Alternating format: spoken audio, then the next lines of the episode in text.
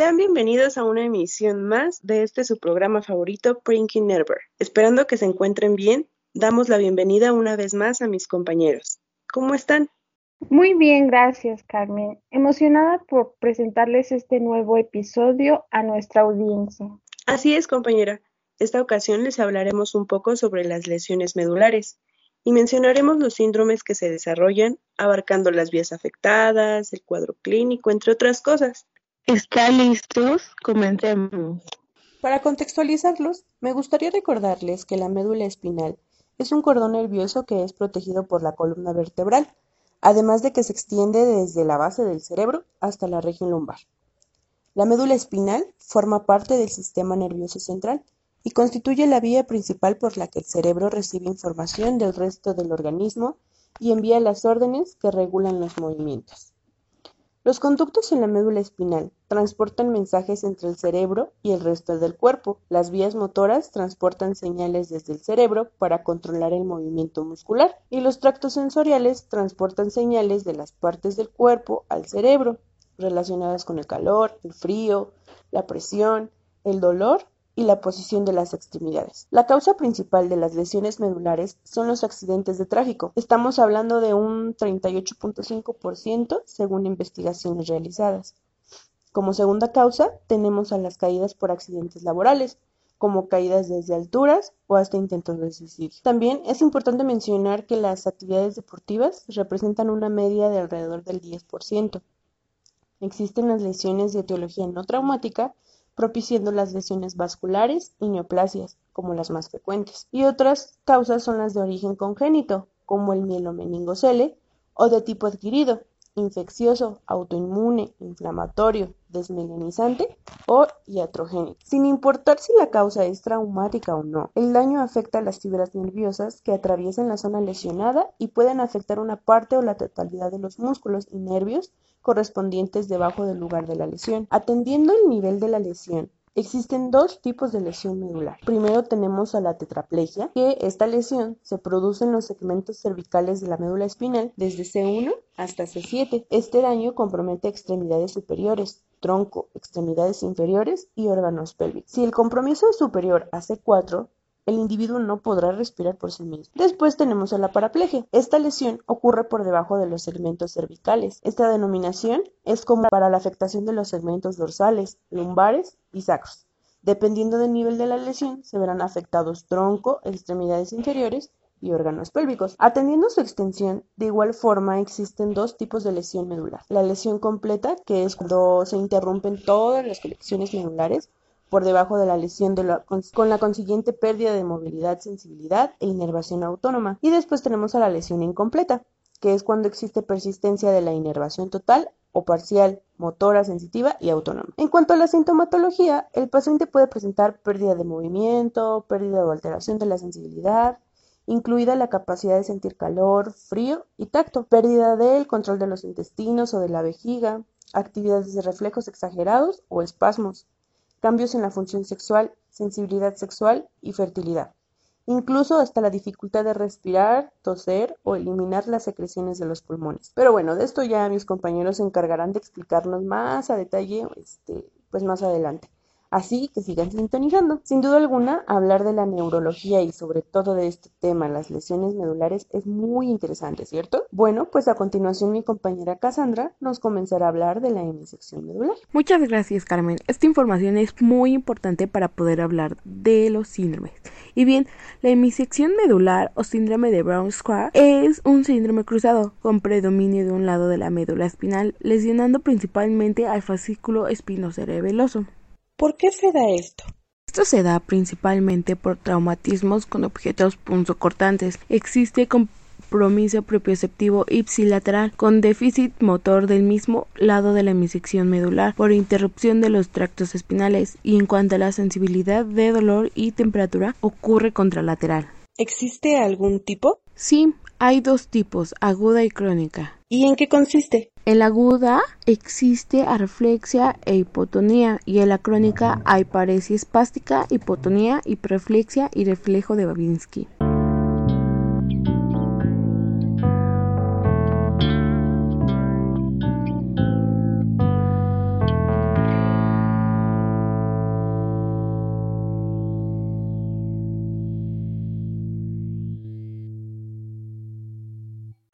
Regresamos de este pequeño corte. Muchas gracias a mis compañeros por explicarnos en qué consiste el síndrome de Van Square. Ahora hablaremos del síndrome centromedular.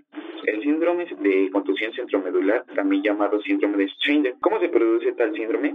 Bien, se produce a consecuencia de un traumatismo en la región cervical de la columna vertebral, sobre todo en la relación con movimientos de hiperextensión, como los producidos al caerse por las escaleras en un accidente de moto o en general en impacto sobre la cara. Es típica de pacientes ancianos. ¿Cómo puede llegar a afectar esta lesión?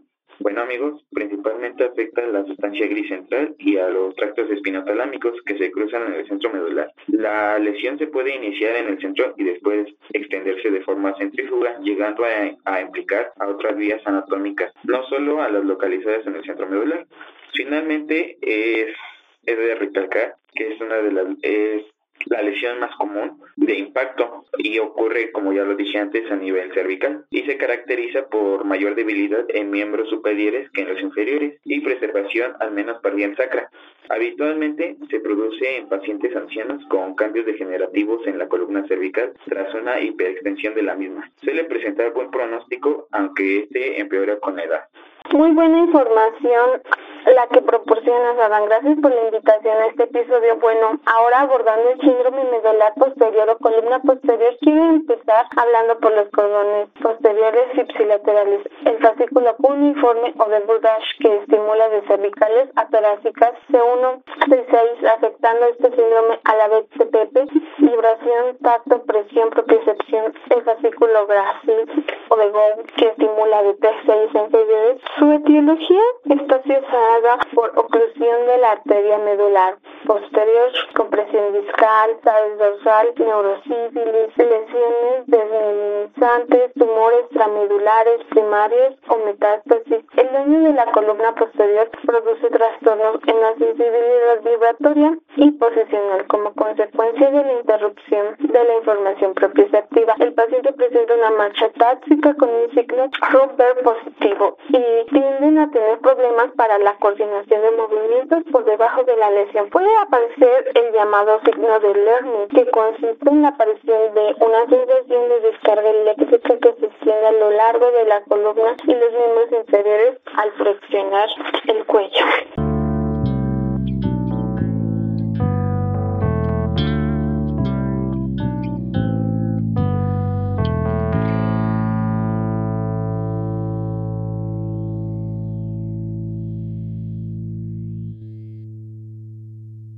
Gracias cielo por tu información. Es muy importante saberlo. Ahora continuemos con el síndrome de medular anterior. En su etiología podemos encontrar que la parte afectada será la parte delantera de la médula.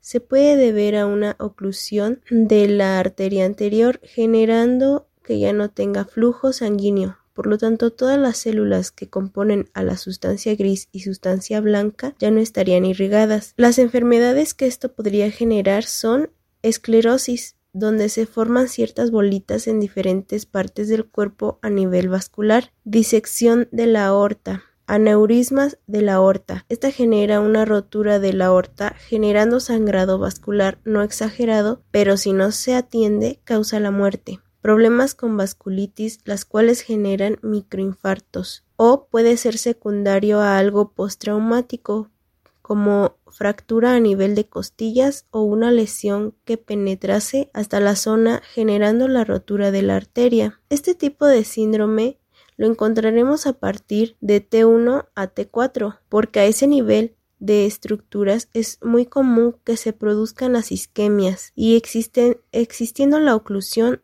no nutren a la arteria espinal anterior, afectando el haz corticoespinal. Los síntomas que se pueden producir ante este síndrome son pérdida sensitiva, pérdida de movimiento generando paresia, se presenta síndrome de neurona motora superior y se genera flacidez, músculos hipotónicos, hiporreflexia y paraplegia. Esto sería todo de este síndrome. En esta ocasión yo les hablaré del síndrome posterolateral. Bueno, este síndrome puede presentar alteración en los cordones posteriores y laterales del fascículo de Gracil y cuneiforme de la vía corticoespinal, presentando una degeneración de la médula espinal y esto se debe a una deficiencia de vitamina A y vitamina B12.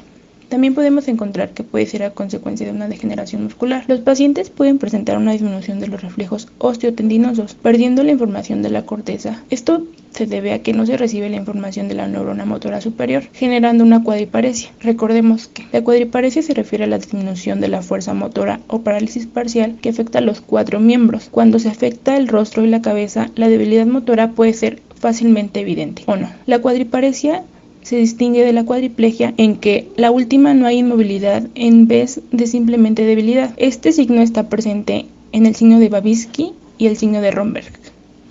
Ahora vamos contigo, Jai.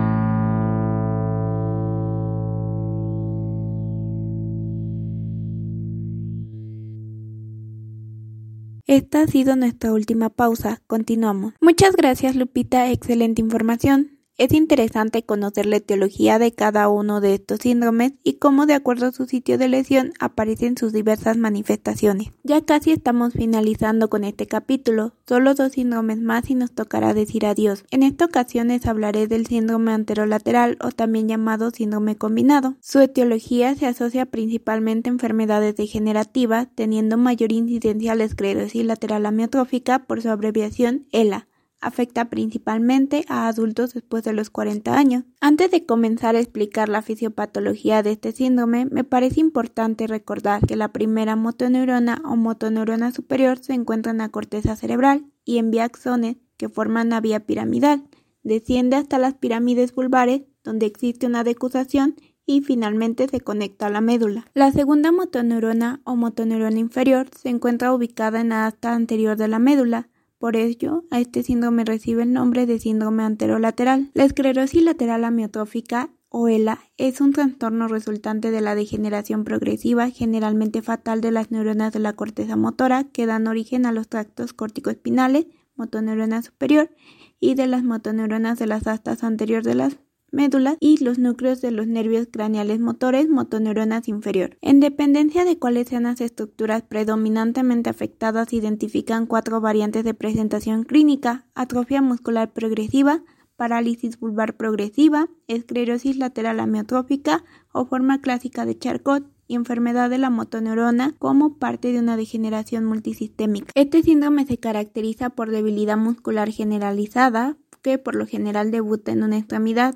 Dentro del cuadro clínico se puede presentar dificultad para tragar, hiperreflexia, trastornos del habla plasticidad variable y fasciculaciones musculares. La degeneración de la motoneurona inferior produce debilidad, atrofia, parecias y fasciculaciones. Las manifestaciones de una degeneración de la motoneurona superior se caracteriza por signos de la lesión piramidal. En conjunto, la unidad motora se expresa por atrofia flácida, progresiva y a menudo acompañada de calambres de predominio distal en manos, pies y piernas y fasciculaciones que facilitan por el ejercicio y con el estiramiento. La lesión a nivel vulvar produce atrofia y fasciculaciones en la lengua, disfonía y trastornos de la deglución. La debilidad de los músculos de la faringe y respiratorios determinan una importante limitación funcional y en el pronóstico de vida. Muy bien, Janine. Qué interesante es el síndrome combinado anterolateral. El síndrome medular o de sección medular es una lesión completa de la médula espinal, cuya etiología más frecuente son los traumatismos por ejemplo, accidentes automovilísticos, donde puede haber múltiples fracturas y entre ellas de las vértebras. Es muy común que se presente este síndrome en niños debido a la flexibilidad de la columna que no protege la médula espinal por el proceso de osificación. La sintomatología clínica que se presenta en los pacientes es disminución sensitiva general y motora, tanto visceral como muscular, generando un efecto de anestesia. Existe arreflexia, la cual se relaciona con las cuadriplegias, disminución de los reflejos osteotendinosos, flacidez total de los músculos, pérdida de percepción vibratoria, tacto, dolor y propioceptiva. Esta sintomatología